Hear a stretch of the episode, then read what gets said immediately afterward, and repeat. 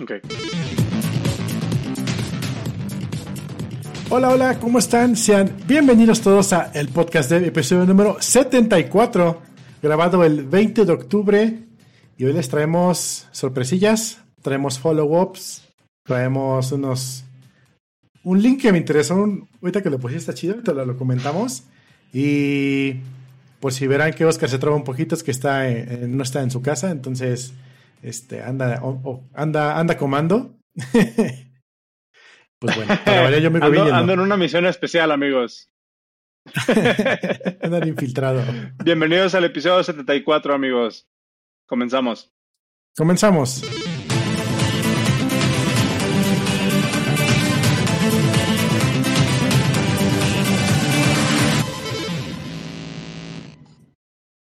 ¿Qué andas? ¿Qué andas comando? Justo, justo antes de comenzar, sí, güey, justo, justo antes de, comenzar ya la grabación del, episodio que sale en el, en el feed RSS, porque otra vez, este es un podcast y el hecho de que lo puedan escuchar en YouTube no significa que es la, la única forma en la que lo pueden escuchar. Lo pueden escuchar en Spotify, en Overcast, en iTunes, en donde quieran. Es un formato podcast first y ahorita tenemos el, el componente de video. En Telegram también lo pueden. Que, fíjate que el, caso de uso de, Telegram está interesante porque no nos da estadísticas. Entonces, por, en cuanto a mí respecta, tenemos 30x radioescuchas más en Telegram que en cualquier otra plataforma. Entonces, pues eso, eso está cool. Pero sí, lo puedes pues escuchar por todos lados. En Telegram es un canal lo que utilizo para empujar los audios y dice que el último episodio tuvo 86 vistas, no sé si sean reproducciones, y el anterior tuvo 100, por ejemplo. Ok. está, está bien, o sea, creo que, creo que no, tengo presentes ahorita las estadísticas de, de, los episodios, pero creo que sí es un porcentaje, eh, pues no, no despreciable, digamos, de, de, lo que estamos, de lo que estamos eh, empujando. Eh, pero sí, o sea, justo antes de empezar, yo le, digo, Cero ya sabía desde antes, obviamente, que yo no estoy en mi setup actual, eh, más bien en mi setup usual. Eh, estamos, estamos probando aquí a hacer el podcast a distancia, obviamente, pero yo con un setup aquí medio, medio improvisado, se darán cuenta que mi background no es el usual, mi micrófono no es el usual, probablemente se esté escuchando un poquito peor, pero pues el show debe continuar, amigos. Entonces, justo, em, ¿Cómo, te va hoy, güey? ¿Cómo, ¿Cómo has estado? Casi no hemos platicado hoy por, por la supercarretera de la información. Ay, hoy estuvo, hoy fue un día, no manches, empezó horrible. Em, llego, prendo la compu y digo, hoy es martes, así que voy a prender la Windows, no voy a prender la Mac. Y tengo mi setup de audio para tunelar audio por todos lados, por aquí, por allá, y de repente llegan mis audífonos, ¿no? Eh, con decirte que tengo, por ejemplo, tengo el micrófono tuneleado directamente a la grabación y te lo mando a ti y lo mando al, shoutcast. Tengo los sonidos del sistema tuneleados nada más a mí.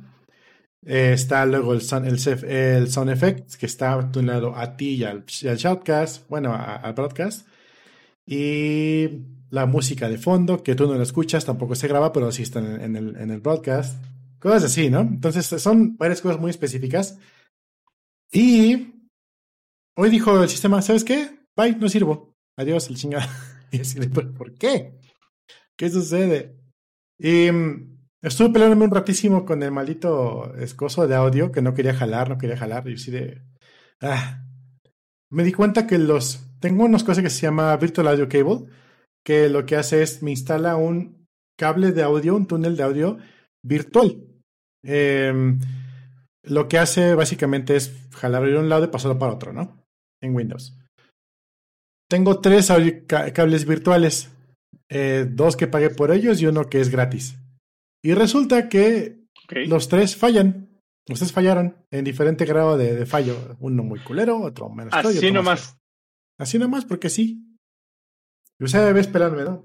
me encontré, bueno, sí sabía yo, que la cosa que uso, que es el Voice Mirror Potato, em, tiene tres audios virtuales, aparte de los que yo le puse eh, manualmente por afuera, y esos sí jalaban bien. Me sirve para lo que sí. Bueno, bueno, migré todos los virtuales, ya se oía bien.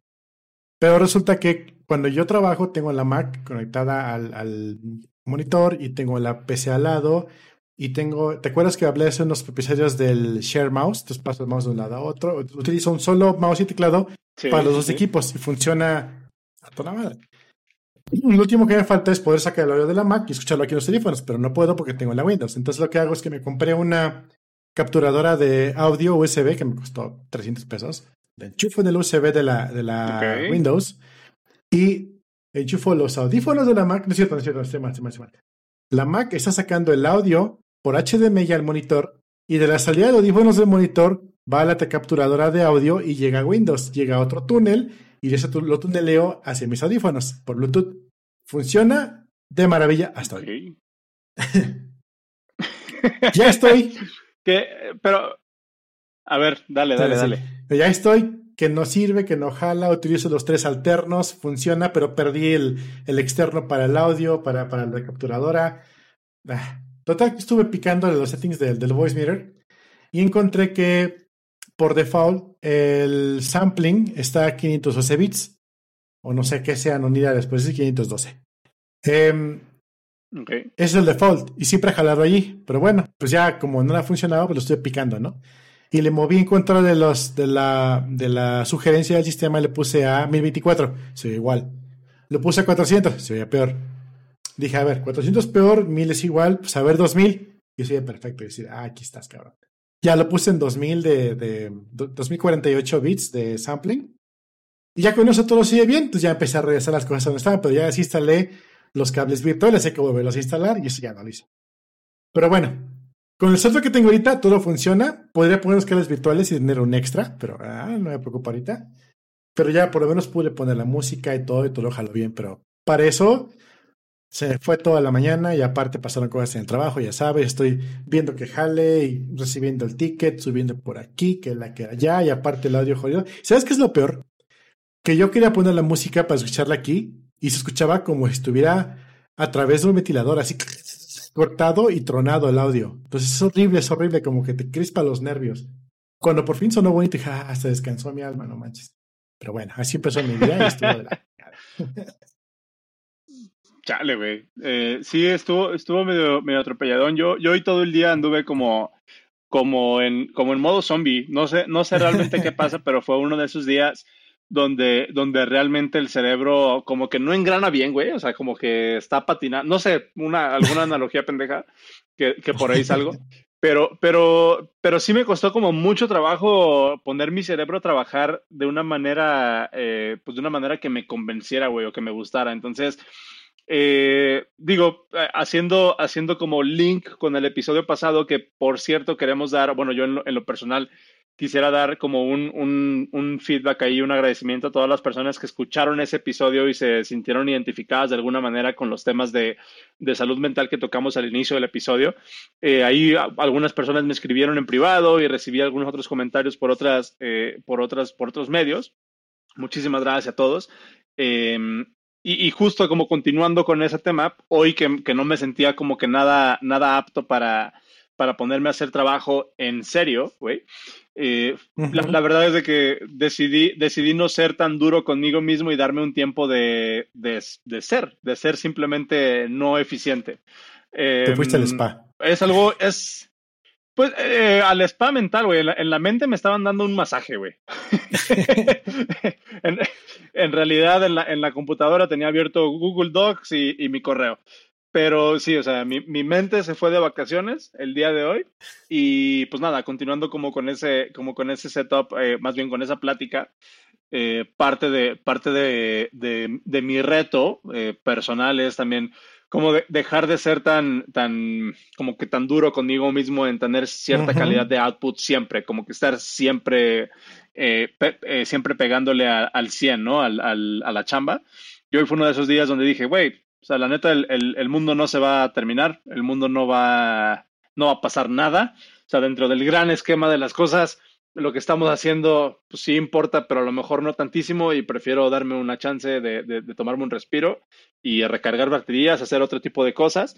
Afortunadamente, digo, ya pasándonos como un, un tema un poquito más de, de productividad, parte de mi setup de, administración de tareas y de y de cómo llevo mi día y cómo, cómo, cuál es mi estrategia para, para ser productivo, precisamente sin querer queriendo considera este tipo de, escenarios en los que no me siento tan bien, entonces se me hace muy fácil sentir o, seguir trabajando para mis goles, seguir trabajando para mis objetivos, para mis metas, sin sentirme presionado. El sistema que he desarrollado como para llevar esta, eh, mi día a día me permite de repente hacer un poquito de scale back en, los resources, eh, de, de, alguna manera, hacer un downgrade de mi CPU y aún así no, no dejar de hacer trabajo eh, productivo de, de, alguna manera, no sé si tenga sentido.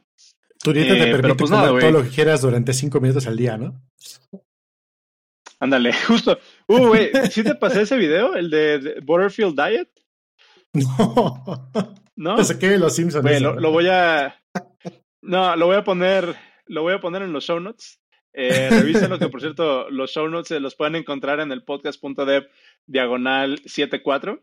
Es un video, está buenazo, eh, revísenlo. The Butterfield Diet se llama. Eh, ahí, se los, ahí se los pego.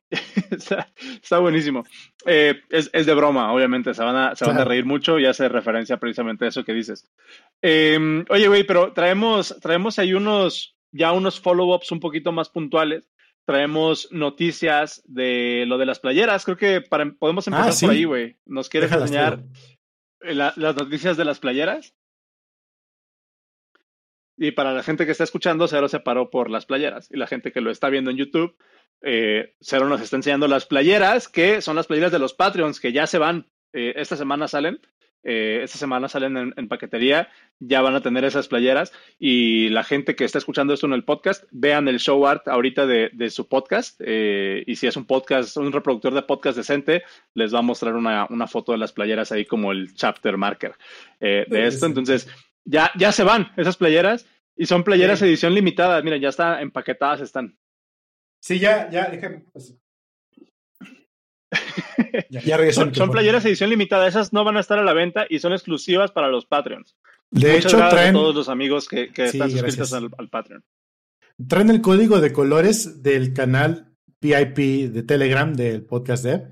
Entonces, esas a menos de que sean apócrifas, no los vamos a hacer más que para esta edición y tal vez en algún futuro si es que se ofrece algo, ¿no? Igual le van a decir B2, una cosa así. Em, y sí, justamente están preguntando en el chat si ya llegaron las bolsitas. Sí, llegaron, hoy llegaron, estuvo, estuvo bien loco. Pedimos las bolsitas ayer en la noche, como esta hora la estábamos pidiendo, eran las, antes de las nueve, la estábamos pidiendo las, las bolsitas. Y obviamente Amazon cobra un chinga. y hoy en la mañana, sale te envío para tu casa, es decir, ok, menos de 24 horas, jalo, ¿no? Entonces ya llegaron las bolsitas. Nice. Eh, ya probé con la más, más grande que nos pidieron, la 2XL. Entró en la bolsita, ya viste, ya viste en el videito que, ya están ahí. Em, y pues a partir de mañana, pues cosa de llenar direcciones y empezar a mandar playeras. Esperamos que las mande corte, no sé, no se algo. Pero sí, ya es lo siguiente. Eh, gracias a todos. Gracias a todos. Eh, recuerden, Patreon, o pueden irse, es más, Premium, ya tenemos ese dominio, premium.elpodcast.dev y los redirige a, nuestro, a nuestra página de Patreon. Eh, y pues nada, o sea, si les, si les sirve, eh, recuerden, a ver, vamos, vamos a clarificar algo. El otro día escuchaba un podcast que precisamente hablaban de esto y me gustaría tocar ese punto ahorita, Voy a hacer un paréntesis súper pequeño. ¿Por qué escuchan el podcast y por qué, y, por qué deberían suscribirse al, al Patreon? Nosotros lo que hacemos aquí es prácticamente contar nuestra, nuestras experiencias y nuestro punto de vista, güey. Yo creo que, de ninguna manera, eh, y, en mi caso terapia, también el, podcast me sirve de terapia, güey. Pero creo que, creo que a pesar de que compartimos como mucho contenido técnico y de repente nos vamos a temas de management, de repente nos vamos a temas de terapia, de repente nos vamos a temas que, por ejemplo, con, es uno de mis episodios favoritos con Chochos, eh, donde hablamos de compiladores y hablamos de generación de árboles de sintaxis y hablamos de type systems y, o sea, nos, nos hemos ido como en un espectro bien grande. Pero el pitch que les quiero hacer de por qué deberían seguir escuchando el podcast, por qué deberían de recomendarle a otras personas que escuchan el podcast y si ya nos escuchan y les gusta lo que hacemos, por qué deberían de suscribirse al Patreon, es porque realmente este es un show de entretenimiento para geeks, para nerds. Realmente, de, eso se trata. O sea, no están escuchando este podcast como por aprender algo nuevo, no somos una universidad, no somos un canal de tutoriales, simplemente es contenido para nerds, contenido para geeks, que les gusta hablar de programación y de todo el mundo de la programación. Entonces, ¿qué es el valor que nosotros les estamos dando aquí? Eh, entretenimiento. Creo que esa es nuestra, nuestra proposición. Eh, pero no sé si no sé si tengas algo que agregar ahí, Cero. Sí, justamente, o sea, realmente lo que hacemos lo hacemos porque queríamos decir algo estúpido y que, y que alguien lo escuche está, oye, genial. El otro día comentabas tú que decías que no te crees que realmente la gente nos escuche y creo que tampoco yo me lo creo. este, creo que todos son bots aquí. Ah, sí. Eh, la, verdad es que está bien chingón cuando nos mandan fotos de, de, que están reproduciendo el podcast en su carro o por ejemplo ahorita aquí Luis aquí en el chat dice yo los escucho cuando estoy en el gimnasio y a veces me tengo que aguantar la risa Güey, precisamente eso es lo que queremos, o sea, de que se, rían con nosotros, de que compartan lo que nosotros de repente que hablamos, que nos conozcan un poco también, pero lo principal es entretenerlos. Que por una hora, hora y media, si están suscritos al Patreon, se olviden de esta pinche, de esta, de esta realidad tan pinche, diría el cochiloco en la famosa película El Infierno este, pues, una película controversial, pero creo que es de mis favoritas mexicanas. Eh, pero pues precisamente eso, o sea, que se olviden por un ratito de, de, lo que sea que los está agobiando y vengan a reírse con nosotros, a platicar de cosas geeks. Y de paso, si son Patreon, se llevan una playera, güey. Creo que, creo que es una proposición muy efectiva, entonces ahí se los dejo. Em, otra, otra parte del follow-up que yo les quería compartir, y estoy viendo como que este episodio se está perfilando mucho para hacer un meta episodio donde vamos a hablar sobre el podcast. este, eh, tenemos, eh, la semana pasada les recuerdo que la, la, semana pasada tuvimos aquí a, Diego Quesada y a, ay, ¿cómo se llama este otro, este otro chavo? Diego Lara y, y, Rodrigo Quesada. Diego Lara, los moví, güey. Diego Lara y Rodrigo Quesada, justamente, perdón amigos. Eh, los tuvimos, estuvimos hablando de... Diego. Exacto. Eh, estuvieron con nosotros platicando sobre el JSConf MX que se va a llevar a cabo el 2, 3 y 4 de noviembre. Pueden ir a jsconf.mx para ver toda la información. Vienen pláticas bien chingonas. Y fueron tan amables de regalarnos 15 boletos para regalar aquí en el podcast a nuestra audiencia. El episodio pasado regalamos, eh, bueno, la semana pasada regalamos cinco boletos a mujeres. Esos boletos se regalaron a través de nuestro newsletter. Lo pueden ir a encontrar en el newsletter.dev. Ahora, eh, la semana pasada fueron boletos exclusivamente para mujeres. El siguiente, el siguiente, eh, el siguiente, el siguiente batch de boletos que vamos a regalar, los siguientes cinco, van a ser boletos exclusivamente para estudiantes. También, perdón, también van a salir a regalar o va a salir la dinámica a través del newsletter, el newsletter.dev en, el, en, el, en la edición que sale el viernes. La dinámica es la siguiente. Ponemos un Google Form con un riddle de JavaScript, una pregunta de JavaScript y las cinco primeras personas que las contesten se llevan los boletos completamente gratis. Ahora, de la semana pasada ya tenemos a las ganadoras, se fueron los cinco boletos y quiero anunciarlas aquí. Es Keila, Rosario Vázquez, Ariana Noemí López Puertos, Rosa Quintero y Laura Trejo. Cinco, cinco boletos para cinco mujeres, eh, miembros de la comunidad de aquí del Podcast Dev. Eh, y pues ya esos, esos boletos eh, se les, van a estar llegando a su correo para que puedan asistir a la JSConf. Este, este siguiente fin, este siguiente viernes, sale otro riddle a través del newsletter, el newsletter.dev, para que se ganen otros cinco boletos exclusivamente para estudiantes. Entonces, asegúrense de estar suscritos, asegúrense de estar pendientes y se llevan esos cinco boletos. Y la siguiente semana tenemos otros cinco boletos. Entonces, les conviene estar eh, 100% eh, suscritos ahí al, al, newsletter.dev. Muchas gracias a la JSConf por regalarnos estos, estos boletillos para, para regalar. Eh, y pues nada, esperemos que les vaya, que les vaya súper bien. Ahora, si tienen posibilidades de comprar los boletos, cuestan 10 dólares. Vayan a jjsconf.mx y por favor apoyemos a, a, la, a, la, a, la, gente que realmente está proponiendo por crear eventos chingones y que está proponiendo por elevar la calidad de los eventos aquí en México. Creo que nos beneficia a todos. Claro. ¿Cómo ves? Está muy chido. Y a, mí me pusieron a, chambear, a sacar un riddle de JavaScript así de, claro, y así de, diablos, ¿qué voy a decir? ¿Qué voy a preguntar? Te mandé como 10 cosas diferentes, así de, creo que ninguna me convence. Bueno, esta. sí, me, me, mandaste, me mandaste algunas propuestas de, de qué preguntar eh, o cuál, cuál fue, cuál ser, cuál, cuál podría ser el acertijo para preguntar. Hay algunas que, de repente, es más, güey. De hecho, vamos, vamos a platicar un poquito de, JavaScript para variar. Quémalas, quémalas. Y resolvemos algunos de los... Sí, las quemamos. Eh, a ver, ¿qué me, qué me pasaste? Em, a ver, platícame por qué, eh, cuál es la diferencia entre un deferred y un promise, que esa era una de tus, de tus propuestas de pregunta. Eh, o, de, o de, de, de, sí, de pregunta para el, para el de este, para el concurso.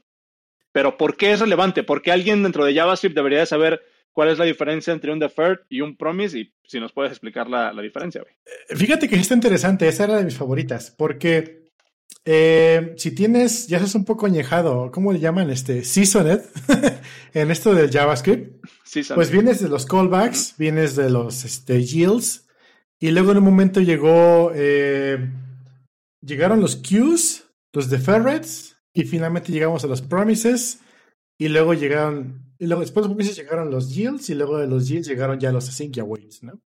Hasta el momento ahí vamos. Em, todos estos approaches diferentes que tuvimos en JavaScript fueron para resolver el problema de asincronicidad. JavaScript es un lenguaje que no se detiene a esperar la respuesta de un tercero está avanzando y cuando conteste el otro, pues vale, ¿no? Entonces, eso te ayuda, sobre todo en el browser, a no frisear tu browser como está esperando que conteste un, un servicio Ajax, que eso es lo principal. Entonces, eh, primero fueron los callbacks, donde simplemente disparas una función, tienes un callback y cuando te conteste, pues ya haces algo, ¿no? Eh, llegamos a callback G, etc, etc. En un punto llegamos a unas librerías que se llamaban Q y otra que se llamaba Deferred que son los que utilizaban Angular hace mil, ocho mil años. Em, y luego llegaban las promesas. Me acuerdo mucho que jQuery decía, no, yo somos promesas, promesas aquí, promesas allá. Promesas es lo de hoy, promesas lo del mañana. Y estaba todo lo que era el de Ferret, pero entonces en un momento tomaron el concepto de Ferret para convertirlo en promesas. Y fueron, les armó un debate de, pues, ¿qué es uno y cuál es otro? Supuestamente eran lo mismo, pues no son lo mismo. Y la respuesta es tan críptica y tan tan confusa como realmente puedes imaginártelo. Un deferred es el proceso que está esperando ejecutarse o responder y la promesa es el placeholder del deferred donde va a contestar el deferred. Entonces la promesa es el placeholder del deferred y el deferred es el trabajo de la promesa. Entonces ambos son uno con el otro, pero para llegar a esa conclusión te chutas como 10 hojas diferentes de, de, de qué es cada uno y cuál es el otro y así de ¿qué? Entonces hay que leerlo como 10. De hecho, el link que te pasé, creo que sí te lo pasé. Eh, decía, estuve leyendo este, esta, esta, este, primero ponen la, la, descripción del libro, ¿no? Que no sé qué, que aquí, acá, acá, y abajo dice, para serte honesto, leí esta cosa como 10 minutos y no entendí, así que vamos por partes. Ya fueron de más o menos entendiendo. Entonces sí está interesante. ¿Por qué es bueno que lo sepas? Porque recuerda que JavaScript no es únicamente trabajar frontend, no es únicamente trabajar con plugins, no es únicamente trabajar con, con, este, con, con este, paquetes, sino JavaScript es todo un ecosistema, es todo un lenguaje robusto y sobre todo que está pensado para hacer una aplicación tipo DIRT. Para que llegues a esos niveles de eficiencia tan buenos, tienes que poder saber bien cómo funcionan las tripitas del sistema. Y no, no hay, realmente, desafortunadamente no hay una forma fácil de llegar allí, te lo topas a golpes. Eh, tengo a, mi copa de la lavandería conocida que de repente me dice, oye, ¿cómo hago esto mejor? Ah, pues qué onda, prueba con esto. Oye, ¿qué onda con lo otro? Pues prueba con esta cosa. Ah, no me lo sabía, no, porque esto es más a bajo nivel. Y entonces cada vez más a mí es bajo, bajo, bajo nivel, porque realmente JavaScript con su V8 tiene muy bajo nivel. Creo que tienes un link de eso más adelantito. Eh, Justo. Y, y, llegar a ese punto de entendimiento es lo que hay que saber como un buen desarrollador de JavaScript, no precisamente un frontendero o solamente un nodero. Justo, eh, y, creo que creo que eso es como que parte de lo que se pierde después en la, en la conversación sobre todo cuando, cuando, cuando mucho de lo que, cuando, cuando llegas a una plataforma nueva, digo, yo lo viví hace poquito con JavaScript, que pues ahí les va una historia hace un par de semanas que no toco JavaScript tal cual. Eh, pero, pero siempre cuando llegas está la, la, esa, esa como eh, pues como cuestión de cuál es la mejor forma de hacer tal cosa y mucho de, la razón por la que algo puede ser mejor o, peor para hacer cierto, cierto tipo de, de, cosas en algún lenguaje o en alguna plataforma, tiene mucho que ver precisamente con las implicaciones. Que, que, como tú dices, si te va a tomar 10 páginas entender la razón de por qué tienes, o, sea, o la manera de cómo argumentar el uso de uno contra otro, es cuando se empiezan a, crear estas abstracciones en las que llegamos a lo que tú dices, ¿no? El plugin oriented developer, donde realmente te dejas de preocupar eso, no porque no sea importante, sino porque realmente es demasiado complejo entenderlo y te llevaría como que, o sea, deberías de hacer eso tu carrera completa, casi casi entender por qué deberías hacer algo con respecto de otra cosa. Eh, Fíjate. ahí dijiste, mencionaste una cosa ¿Sí? que está eh, nada más de, rápido. Las aplicaciones DIRT son aplicaciones de Data Intensive Real Time. Eh, para las personas que, no tienen ese concepto, que son aplicaciones que manejan un chingo de datos y tienen que funcionar en tiempo real. y, por ejemplo, creo que Node está como muy perfilado para trabajar ese tipo de aplicaciones, ¿no? Sí, puedes manejar literal gigas de información en menos de 20 megas en RAM. Yo lo he hecho. Y funciona. Ok. Y te decía, hoy, Oye, un pero yo tenía...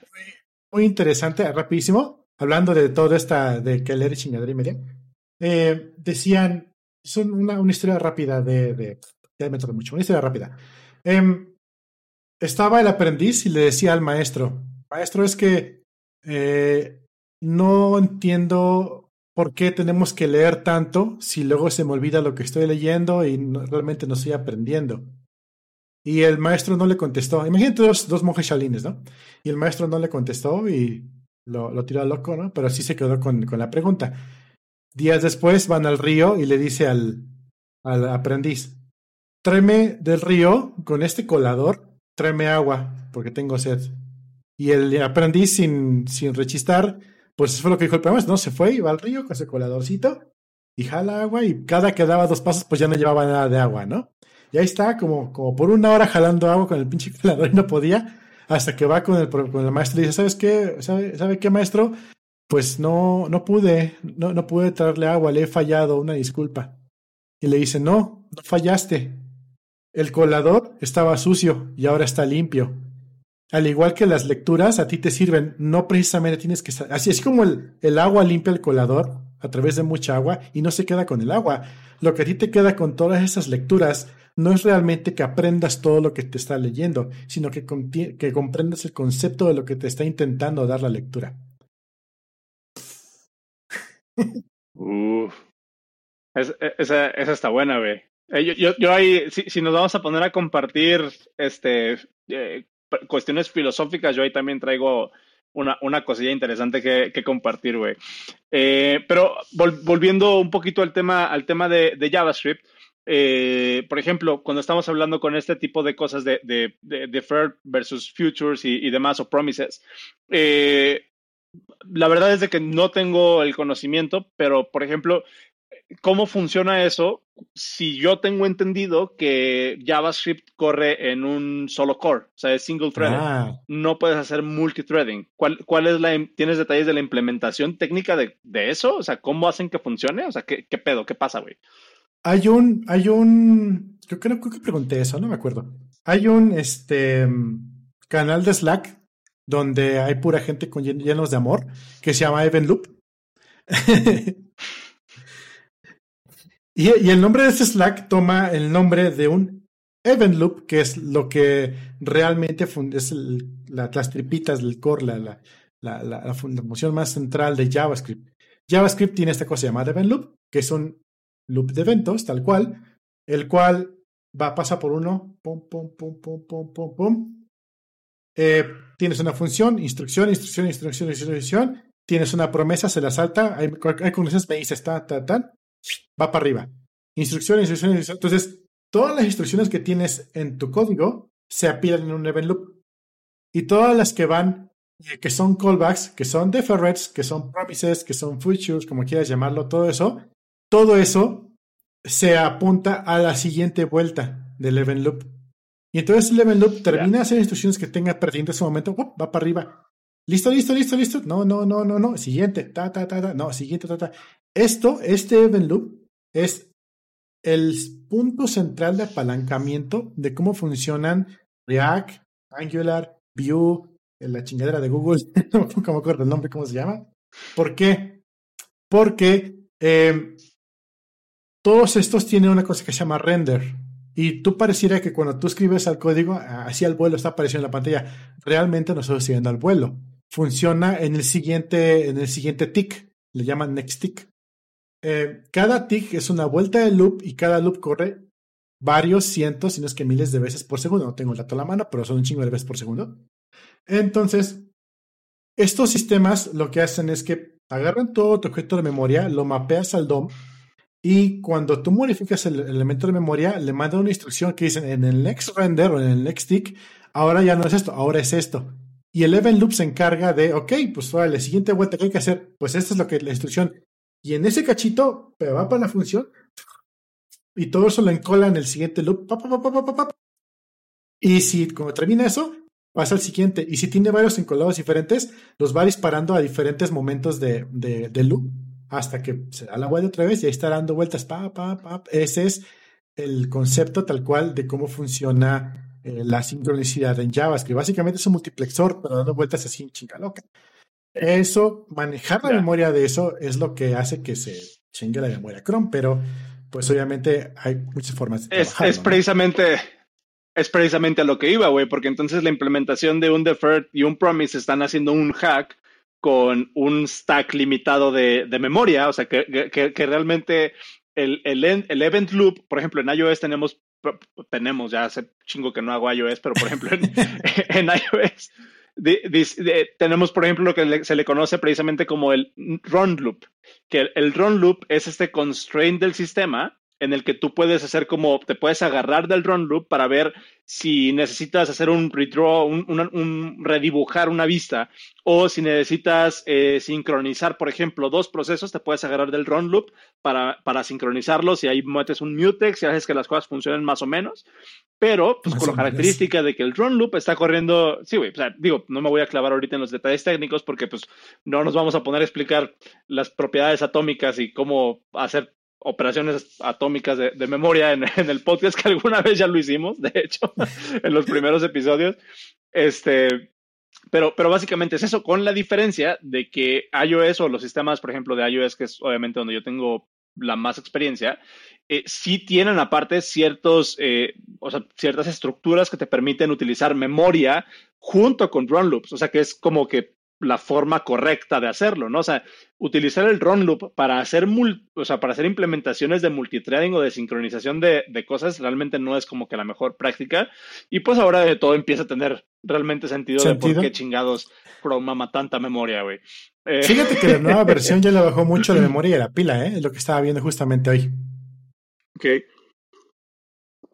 Está, está interesante, pero sí son, son como de esos, eh, de esos hacks que de alguna manera te obligan a, repensar o a, más bien a cuestionar eh, los dogmas, ¿no? O sea, si alguien dice, o sea, ¿qué, ¿qué, es la mentalidad del hacker? O sea, realmente, realmente creo que eso es algo muy valioso, güey. La mentalidad del hacker es cómo lograr lo que quiero con lo que tengo. O sea, no buscar el momento ideal o la, situación ideal para hacer las cosas, sino simplemente decir, yo quiero hacer esto, esto es lo que tengo, cómo lo podemos hacer y a partir de ahí ir, evolucionando, ¿no? Que muchas veces esto también te puede llevar a tener como un chingo de deuda técnica y a llevar, digo que era mucho, por ejemplo, lo que de repente se hacía, lo de rápido y cochino, ¿no? Que es hacer lo que funcione con lo que tienes a la mano. Este, pero pues no sé, hay, como diferentes trade-offs. Em, a ver, güey, platícame de la, de la, de la siguiente, de la siguiente pregunta, eh, que era, y esa se me hizo interesante y en su momento no te, no te pregunté, pero era, eh, ¿por qué en JavaScript está mal visto modificar el prototipo si en Ruby es muy normal? Eh, eso, eso estuvo chido. A long story short, también que te pregunté cuál era más más viejo si jQuery o cuál otro, ¿no? Pero bueno. Em, en JavaScript tenemos una cosa que se llama prototipo, que es básicamente cómo modificas los objetos eh, primitivos de, bueno, no tan primitivos, realmente un poquito más alto nivel de JavaScript. Entiéndase que tú puedes modificar propiedades de un string, de un entero, de pues, incluso un booleano, un objeto, un arreglo. Le puedes meter cosas nuevas para que funcione de formas diferentes y haga cosas pues, más chidas. Yo tengo por ahí un, un paquete de NPM eh, que te permite ponerle un string.red y te lo pinta rojo en la consola. Eh, cositas así.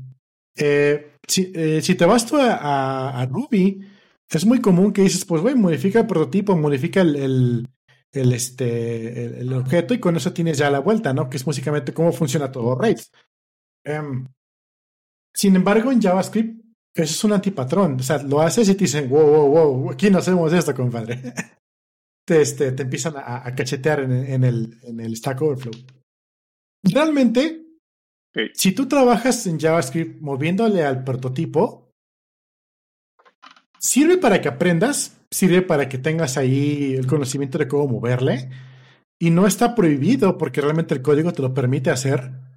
Em, pero, ¿qué pasaría si tú haces un objeto, más modificas el prototipo de string y le hagas, por ejemplo, punto red, ¿no? Para que se pinte rojo y en, en tu pantallita, en tu Chrome, pues ese texto ya se va a pintar rojo, ¿no? Em, pero, ¿qué pasa si tú bueno, eso, fui yo, ¿no? Yo le puse punto red y hace eso. Tú le pones punto red al mismo string, al mismo prototipo de string, pero en vez de que el pinte de rojo, lo que haces es que mandas un error en la consola, ¿no? Porque red es malo, verde es bueno. Eh, pero ¿qué pasa si el día de mañana, si, si los que le mueven al JavaScript a nivel ya más este, estandarizado, dicen, no, el string.red va a hacer una reconciliación estructurada de datos. ¿No? Yo qué sé. Entonces ya tienes tres formas de, de pegarle a la red y lo que no tienes es un solo, em, un solo ambiente de, ejecución, ya no de desarrollo, de ejecución de tu código, de interpretación, de compilación, como quieras ver. ¿Qué pasa? Yo libero mi código al Internet, llega Chrome y yo modifiqué el prototipo y hace tal cosa, pero luego tú en tu otra página tú le mueves otra cosa y pasa diferente. Luego a alguien se le ocurre jalar mi código tu código, lo inserta en el mismo lugar y empiezan a haber conflictos, conflictos de prototipos. Luego llega el estándar y dice, no, pues sabes que va a ser así. Entonces ya todo se fue al carajo porque nada va a jalar bien. A diferencia de Ruby, que tienes un ambiente controlado de ejecución, que a fin de cuentas, si te quieres ver bien fresco, hasta puedes hacer un compilado y con eso jala. Eh, en Node sí puedes hacer esto porque tú tienes control también del, del ambiente de ejecución de dónde va a correr tu node. Pero en JavaScript Frontend para navegador sí está mal visto porque puedes simplemente meterle cosas bien fumadas a, a unos prototipos de, de, datos y de repente, güey, ¿qué hace esto? Pues no sé, a buscarte y clávate en el código y hace el otro, no hace el estándar. Todos sabemos que los estándares y JavaScript no se llevan, imagínate esto. Eso está, eso está bueno para, para título. Eh, y, y, la última, la pregunta por la que nos fuimos, este, que justamente era la que con la que se ganaron el boleto las, todas estas chicas, eh, tenía que ver con el siguiente enlace, güey, con el, con el primer enlace del que vamos a hablar este, eh, de, de, de, JavaScript, güey. que, que, de hecho ahorita se, se, me hace que ya llevamos mucho tiempo hablando de, de JavaScript, muchos episodios creo que ya tenemos que invitar a alguien de iOS, güey, para recuperar la esencia de, del podcast a que venga a que venga a hablar de iOS con nosotros. Pero se, en, algún momento eh, les había yo ahí comentado eh, de estas de estas como cosas de, obviamente, o sea, hablamos de que JavaScript corre en todos lados y que eh, JavaScript es tan eficiente que de repente, y tan ineficiente, perdón, corrijo, no se vayan con la finta, JavaScript es tan ineficiente eh, que muchas veces se tienen que hacer modificaciones a nivel hardware, güey, a nivel instrucciones de procesadores, para que, para que JavaScript pueda correr mucho más, de, una manera eh, con, mucho más performance.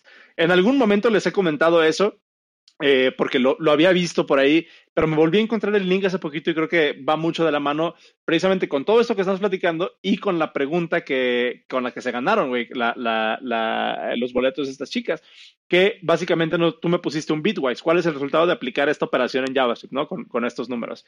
Eh, resulta, y aquí les comparto el enlace, eh, lo, los procesadores ARM tienen una instrucción específicamente, o sea, hay una, hay una instrucción a nivel hardware para que JavaScript corra, más rápido.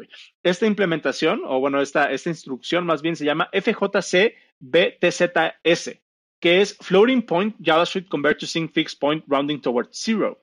Em, y está soportada a partir de los chips de ARM versión 8.3A en adelante. Em, ahora, ¿por qué ¿Por qué llegamos a este punto en donde ya tenemos que poner instrucciones a nivel procesador para que JavaScript corra más sencillo? Pues la explicación en, este caso muy particular es porque JavaScript utiliza eh, double, double precision for, eh, por, o sea, como dos números para los números flotantes, ¿no? El punto cero cero. Eh, cuando estás haciendo operaciones manuales, cuando estás haciendo operaciones regulares, no hay ningún problema porque puedes hacer el, o sea, lo puedes calcular de manera sencilla. El problema es cuando empieza a hacer operaciones bitwise con enteros. Eh, o bueno, con, puntos flotantes. Se empieza a complicar la cosa y entonces esto hace que se gasten muchos ciclos de memoria en calcular un bitwise de un, de un floating point en JavaScript. Entonces, ¿cuál es el resultado? De que ahora los chips a nivel hardware tienen una instrucción para acelerar ese proceso, eh, para que JavaScript corra más sencillo porque todo el mundo quiere, este, quiere utilizar JavaScript en todos lados y ese es el mundo en el que vivimos realmente. Eh, donde, pues, pues no sé, güey. O sea, sí, sí me deja como, como, como sentimientos encontrados. Eh, pero igual, para compartirles ahí en el, en el chat, que eso era, que ah, pues ya, ya lo pusiste. Eh, ¿Cuál es el resultado de 1337 entre 10 bitwise 0? ¿Cuál es el resultado? Es 133. 133. Eh, pues ahí está la explicación. Pero, lo interesante. mueves el. Sí, lo interesante es que esta operación la puedes ir a hacer con números pues bastante grandes, no sé, tal vez del 1 al 9, por decir algo. Diagonal, bueno, entre, y lo puedes poner entre 10, múltiplos de 10, entre 10, 100, 1000, 10.000, la, la, la, bitwise, o 0. ¿Qué es lo que hace esto? Lo, y es lineal el performance. Sí, exacto, exacto. Y le quita, eh, vas quitando elementos al final del, del, entero sin pasarlo por string. Que ese es un, un procedimiento costoso a nivel millones de datos, ¿no? Porque cuando tienes cosas, pues ya te, te, consideras eso y cuando no te importa, pues lo pasas un string y le quitas el último elemento. Pero si lo quieres conservar en entero y sin pasarlo por string, para no tener que volverlo a pasar entero, agarras el elemento, lo divides entre un múltiplo de 10 y lo que va a hacer es que le va a recorrer el decimal, ¿no? El OR 0, el OR, el OR bitwise 0, lo que hace es que en, le hace varias cosas que realmente son cosas que tendría que leer bien para comprender así full. Pero uno de los side effects es que le quita el decimal. Lo borra a la goma y se queda únicamente el elemento. Entonces, entonces si partimos el 1337 entre 10 bitwise OR 0, queda primero la primera parte quedaría eh, 133.7. Bitwise or 0 se queda como 133. Pero podría ser entre 100 y sería 13, o entre 1000 y sería 1. y, todo esto sucede en. Esos son. o sea, esos, son los hacks que vas agarrando con, con, con, la experiencia, ¿no? Cuando te vas topando con este tipo de datos. Que, no sé, que ahorita tú lo dijiste bien claro, güey. Eh, y creo que no, me acuerdo en qué episodio lo platicábamos. Eh, eh, de verdad, ahorita ni siquiera me acuerdo si es como, como algo que platicamos nosotros o que escuchan en otro podcast. Em, pero no, creo que sí, creo que sí lo platicábamos nosotros. Este, se me acaba de olvidar que chingados esto iba a decir, Bueno, lo que te acuerdas, les paso uno al costo aquí en el chat rapidísimo. Doble virgililla, string con un número. En este caso puse doble virgililla, string 10. Virgililla es la chingada que va arriba de la ñ. Em, tilde. Tilde en inglés. Em, ¿Qué es lo que hace ese operador? Tan, tan, tan. ese, son, de hecho, son dos operadores juntos. El, el es un operador y el doble, doble de veces pues lo mismo. Eh, el operador tilde, para que sea más rápido decirlo, lo que hace es un bitwise NOR, si no me equivoco. Invertido, ¿no? Lo que hace es que mueve todos los unos por ceros y los ceros por unos. ¿Ok? Eh, a nivel, no recuerdo si es 32 o 64 bits. El caso es que lo convierte.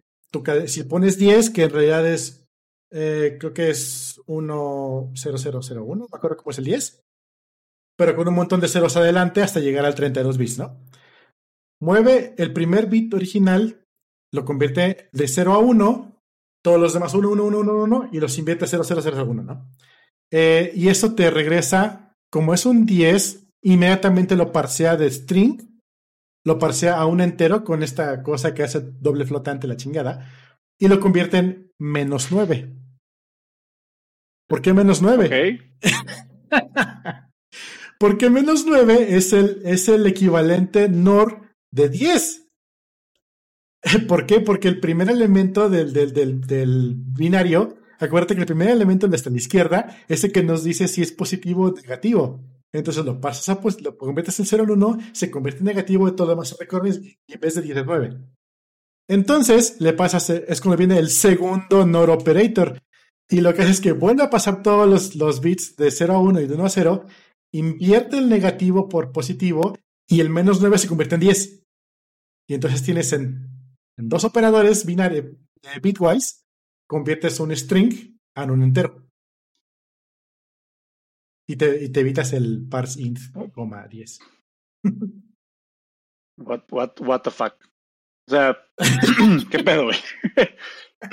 ya, ya me acordé que te iba a decir, güey. Eh, que este tipo de problemas, o sea, cuando, cuando, descubres, cuando descubres este tipo de hacks, cuando descubres este tipo de hacks, es, tú lo dijiste hace ratito, güey, cuando empiezas a trabajar a escala. O sea, obviamente, parsear sí. 10 enteros eh, no vas a, no te va a representar el mismo, el mismo eh, nivel de optimización que le tienes que hacer es si tu, si tu dataset con el que tienes que trabajar es un millón de, de números. Y ya me acordé dónde lo dijiste, güey. Cuando alguien te preguntaba, este, a, a un, uno de tus, de tus, de tus trainees o de, de, de, la gente ahí que andas mentoreando luego, te preguntaba de cómo implementar algo de una base de datos, güey. Eh, que le diste, le diste ahí por ahí un consejo. No me acuerdo exactamente qué, qué, episodio era, pero si me acuerdo lo voy a dejar aquí en los show notes. Fue, es reciente, güey. Yo creo que hace, hace dos meses. Eh, pero, pero sí, o sea, básicamente cuando estás trabajando a una escala, las implicaciones de hacer una modificación súper pequeña como de ganarle tantos milisegundos a una conversión que tienes que hacer un millón de veces, ya se empieza a volver significativo y es ahí cuando empiezas a encontrar como que estos shortcuts, ¿no? Se me viene mucho a la mente, eh, como que va muy de la mano eh, de la naturaleza de, de, este tipo de problemas, el, el famosísimo, el fast inverse square root, no sé si te acuerdas, güey, de, de, eso. Que es sí, básicamente la constante eso, mágica que está. Lo, lo, hablamos de eso de nuestros primeros episodios. Este, e, esta, esta constante que sí. hexadecimal eh, mm. que, que, que, calcula un, o sea, que calcula un número sin, sin dar, un aproximado de un número sin darle, sin darle como muchas vueltas, o sea, un aproximado lo suficientemente usable para encontrar el resultado. ¿Por qué es famosa esta madre? Porque la usaron en Doom cuando estaban desarrollando, cuando estaban ¿Sí? desarrollando Doom. Este, pues ahí está, eh, eso es lo que usaron para calcular ahí, este, ¿cómo se llama? Las, los, las, los reflejos de luz en los elementos de, de, de, de Doom original. Utilizaban esa, esa interfaz. Y es ahí cuando, cuando te dices, güey, o sea, ¿quién se va a preguntar por eso, si podemos, o sea, si podemos optimizar esto, que lo tenemos que, que correr un chingo de veces, tenemos un, una ganancia bastante significativa, entonces ya vale la pena. Y por ejemplo, en este caso, que es el fast inverse square root, eh, o en, en, en, español, este, pues la, la, raíz, la cuadrada, raíz inversa. cuadrada inversa calculada rápida, que es una aproximación, otra vez ni siquiera es un número, un número puntual, o sea, es una aproximación lo suficientemente usable para, para, para seguir con tu vida es cuando te das cuenta así como de, ah, hay algunas cosas que sí vale la pena, que sí vale la pena hacer. Es, esta historia está bien, bien, bien interesante, les dejo el show note, el, el enlace aquí en los show notes, eh, la explicación de cómo llegaron a esto. Y, e incluso hay un, hay un libro, eh, por ahí hay un, hay un libro de, de, de, de, Black Game Designing Book, o no me acuerdo qué cosa, por aquí, por aquí lo tengo. A ver, dame, dame un segundo. Lo tengo ahí que lo, que lo quiero comprar. Es de esos libros que quiero comprar en principio porque estoy seguro que nunca lo voy a leer, güey. Eh, pero, pero que se llama en tu eh, librero, ¿no? Game Engine, justo, güey. Se llama Game Engine Black Book. Eh, ok. Ahí se los voy a, se los voy a dejar. Y tienen, es, es, hay dos versiones de este libro, uno donde hablan de Doom y uno donde hablan de Wolfenstein. Y son libros de, mm. que exploran el juego, que exploran, exploran el codebase de los juegos, güey. De Doom y de Wolfenstein. Les dejo los, les dejo los, los enlaces en los show notes. Está, está bastante interesante. Y pues obviamente esto es obra de John Carmack. O sea, entonces ya se imaginarán el, nivel de ingeniería de lo que estamos, de lo que estamos hablando. Em, oye, ahorita que nos, que nos pusimos súper filosóficos y ya para terminar el, el episodio, llevo algunos días ahí rumiando con, una idea. Eh, ya, ya, sabes que yo de repente me pongo a, me pongo a filosofar, güey, y ah. se me ocurren, sí, güey, me, decía, decía un primo, decía un primo, este, no, no es cierto. Em, me, me, puse ahí, de, de, repente tengo estas sesiones así como de pensar en cómo pensar mejor, güey prácticamente tengo, tengo mis sesiones de eso, ¿no? ¿Cómo, cómo puedo abstraer eh, o cómo puedo, sí, o sea, cómo puedo abstraer los problemas puntuales que tengo ahorita, ya sea en el trabajo, en la vida, en lo que sea, y cómo puedo eh, verlos desde otra perspectiva si le quito por ahí luego, como dicen, la textura, o sea, si me enfoco en la naturaleza del, del problema. Eh, me topé por ahí con, con una paradoja, güey, que se me hace bastante interesante y que de alguna manera la podríamos moldear. Y yo sé que, que ahorita la, estoy yo analizando y la, he estado pensando en función de mi trabajo, güey. En función de un área muy particular de mi trabajo, yo en, yo en uno, uno de los equipos que, que, de los cuales soy gerente en, en, la, en la oficina es el equipo de soporte. ¿no? Eh, que es el equipo de, que le da soporte a las aplicaciones y demás. Eh, están, están ahí, están haciendo un, excelente trabajo. Eh, pero de repente se empieza a volver como muy, eh, eh, muy interesante donde, donde marcas la línea entre ya somos lo suficientemente eficientes. ¿no? Y esto lo podemos, lo podemos aplicar en cualquier área de, de, las personas. La paradoja que me, que me encuentro y que les quiero compartir y dejar aquí de, tarea para que, se la, para que se la lleven, se llama paradoja Sorites. Les dejo, les dejo el enlace en los show notes. Eh, Paradox. Ahí está, lo estoy, lo estoy agregando. Sorit's Paradox. Llevo, llevo ya algunos, algunos días, algunos, no sé si unas, por lo menos una semana, pensando en, en esta paradoja, güey. ¿Y por qué se me ha hecho interesante? Esta paradoja habla, como, como todas las paradojas eh, y todos los ejemplos filosóficos, hacemos una analogía Imagínate que tienes un montón de arena, güey. Tienes un, un bonche de arena, un cúmulo de arena. Este, tu misión es, de, eh, eh, tu misión es, este, cambiar de lugar ese grano de arena. Eh, es más bien esa, esa, ese bonche de arena, esa montañita de arena, ¿no? O de tierra o lo que quieras. Em, ¿En qué momento esa, esa montaña de arena deja de ser una montaña de arena si cambias grano por grano, güey, de un lugar a otro. O si le vas quitando un grano por grano. Ah, ah, ¿Cuál es, cuál, es esta, ¿Cuál es esta paradoja? ¿Cuál es el origen de esta paradoja, güey?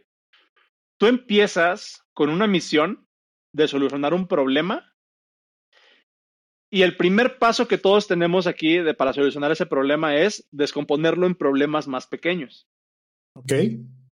Esos problemas más pequeños los podemos tomar como si fueran los granos de arena.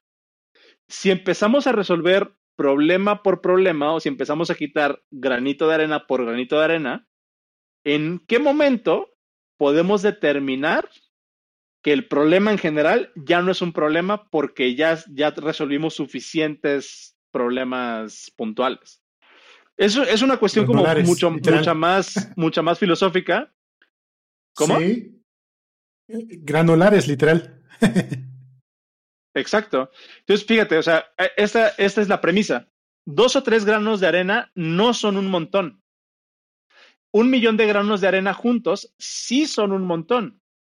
Si n granos de arena no toman un montón, no, si, si n granos de arena no forman un montón, tampoco lo serán n más 1. Si n granos de arena son un montón, también lo serán n menos 1. Ok. Entonces, la paradoja, o sea, la paradoja como tal, pues, es, es, paradoja precisamente porque no se puede resolver. O sea, no hay una solución matemática en la que tú puedas decir, esta es la solución a este problema. Sin embargo, este tipo de problemas eh, de, de, Sorites, la paradoja Sorites, es la que podemos, em, a, través de esta paradoja, podemos empezar a pensar en muchos de nuestros problemas. Y aunque no haya, aunque no haya una solución particular, aunque no haya una fórmula que nosotros podamos aplicar para resolver ese tipo de problemas, sí le da una perspectiva diferente, güey, cuando empezamos a analizar problemas en, función de esta paradoja. Y la he traído mucho estos, estos últimos días, la he estado estudiando y pues nada, güey, se las dejo ahí en los show notes para que se rompan la cabeza un poquito y vean si el estudiar esa, esa paradoja les puede dar otra visión acerca de algún problema que estén intentando resolver en, en su vida o en su trabajo, sobre todo problemas eh, que, que, que llaman a, pues a, a, este, a este montón de arena, ¿no? O sea, problemas de, a largo plazo, a largo alcance. Como saben cuando ya hicieron suficiente, güey. Eso, eso está, se me hace, está, se me hace interesante. Ahorita que lo mencionas eso, me, me, viene a la mente un libro muy bueno que se llama El hombre que cal calculaba, de Malva Tahan. Super libro. Anyway, eh, para esa parte. Eh, puse un link aquí en los show notes que se llama, es, es una tontería, es un video en YouTube que se llama Cómo dejar de procrastinar. Que ve la, la, la paradoja okay. de ver un video para dejar de procrastinar, ¿no? Pero ahorita me acordé. Okay. me acordé de lo que decías de, de Suárez Paradox, porque justamente con eso abren el video. Dicen, ¿cómo te comerías un elefante? Y la, y la respuesta es, pues, pues por empiezas, primero empiezas, ¿no? Por el elefante. O sea, lo empiezas a partir en pedacitos. Soy muy grotesco eso, pero bueno, es más, más o menos parecido. Tienes un elefante que tienes en una habitación, tienes que hacerle algo, pero pues no puedes porque es diablo del elefante. Pues bueno, primero vas y le cortas las uñas, ¿no? O algo, le empiezas a mover poquito a poquito. Es poquito más o menos lo mismo y creo que es un poquito más menos metafísico y Aterrizado. un más este, bajadito a, a, algo. Sí, exacto, igual se los dejo ahí al costo, estaría chido. Y el libro de Malva Taján, se lo super recomiendo, está muy chido porque hay una parte donde el, el, el protagonista del libro se, se, propone calcular toda la arena del desierto y lo hace de una forma muy interesante okay. igual también, como, como lo propones en, en, este. Y está muy chido, ¿eh? También se te recomienda. Nice. Ah, ya, ya puse los enlaces ahí en los, en los show notes. Al, tú pusiste el del video y yo puse el enlace al, al, al libro. Eh, güey, creo que eh, es, es, una muy buena nota para, para terminar el episodio. Eh, ¿Qué te parece si, si, vamos, si vamos cerrando? Ahorita traigo, traigo otra, pues no, no necesariamente eh, paradoja, pero sí como otra cuestión un poquito más filosófica para el after show, eh, de algo que también es súper relevante para nosotros, igual ahorita te la platico. Pero pues mientras vamos cerrando el episodio, güey, dinos dónde, dónde nos podemos encontrar. Tú y yo nos podemos encontrar en, cuando quieras, papi.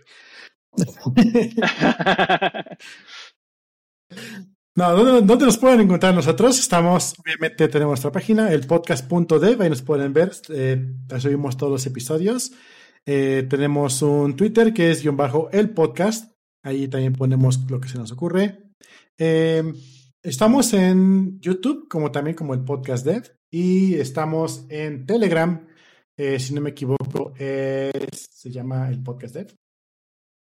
Sí, t.medio con el podcast dev. Y todo esto lo hacemos, recuerden que lo hacemos gracias a ustedes y como decía al principio Oscar, eh, esto lo hacemos con el fin de entretenerlos y lo hacemos con todo gusto y si ustedes desean ayudarnos, pues este, oigan, échanos un, un Patreon, tenemos el Patreon, lo ponen en premium.elpodcast.dev o el, Patreon, el patreon.com el podcast dev. Eh, tenemos un newsletter que se llama elnewsletter.dev, por supuesto, la tienda que es tienda.elpodcast.dev eh, ¿Dónde más nos pueden encontrar? Ya dije Telegram, eh, Twitter, página. Suscríbanse a podcast, YouTube. Estamos en cualquier reproductor okay. de podcast. Sí, cierto. Sí, es, eso justamente es bien importante. Eh, hablando del Patreon, o sea, tenemos varios tiers desde un dólar, tres, cinco y diez dólares que pues, nos van ayudando un poquito más. El, el Patreon de 10 les da acceso a un regalillo de vez en cuando de nuestro lado. Eh, sin embargo, si, si de ustedes no es regalar dinero a, a perfectos estudiantes como nosotros, hey, un link, eh, perdón, un like a, a, nuestro YouTube nos ayuda muchísimo. Ayúdenos a compartir, que le llegue más gente este nerdismo. Y pues nos hace muy chido. Nos, nos, nos, le ayuda mucho a Oscar. Háganlo por salud. Le ayuda mucho a Oscar. a mí también. No, y, también, y también, digo, ahí un poquito más, más meta otra vez, la mejor, una de las mejores formas que tienen de apoyar, si es que les gusta y los entretenemos y les, los, los hacemos olvidarse de, de esta realidad tan pinche, este, hora y media a la semana, recomienden el podcast, o sea, recomiéndenlo a sus amigos, a personas que ustedes crean que les pueda gustar, que les pueda servir, que les guste este tipo de situaciones, este tipo de discusiones, este tipo de, pláticas. Ya saben, ya nos conocen, ya saben de qué va. Eh, recomiéndenlo. Eh, díganle a la gente que nos escuche que nos pueden encontrar en el podcast.dev y ahí vienen enlaces para que lo escuchen en cualquier plataforma. Y de verdad que les agradecemos bastante. Eh, me voy a poner un poco, un poco meta también otra vez ahorita. Eh, recuerdo en marzo que tuvimos el, el, podcast de en vivo en la Ciudad de México, uh -huh.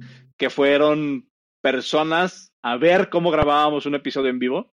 En ese momento no me la creía y de repente eh, sí, sí me pongo a ver cuando nos mandan fotos de que están escuchando el podcast, cuando nos mandan feedback, cuando interactúan con nosotros, cuando de repente nos llegan los comentarios de que les sirvió mucho algo de lo que hablamos o de que le dimos una perspectiva nueva. Güey, creo que eso, eso me hace el día una y otra vez siempre que, siempre que, que, me doy cuenta que realmente hay personas que están agarrando valor de esto o que por lo menos les estamos este, ayudando a, a despejarse un poco. Créanme que, que eso para mí es más que suficiente. O sea, eso para mí es más que suficiente y si ustedes quieren compartir eso, recomiéndenles a otras personas que nos escuchen.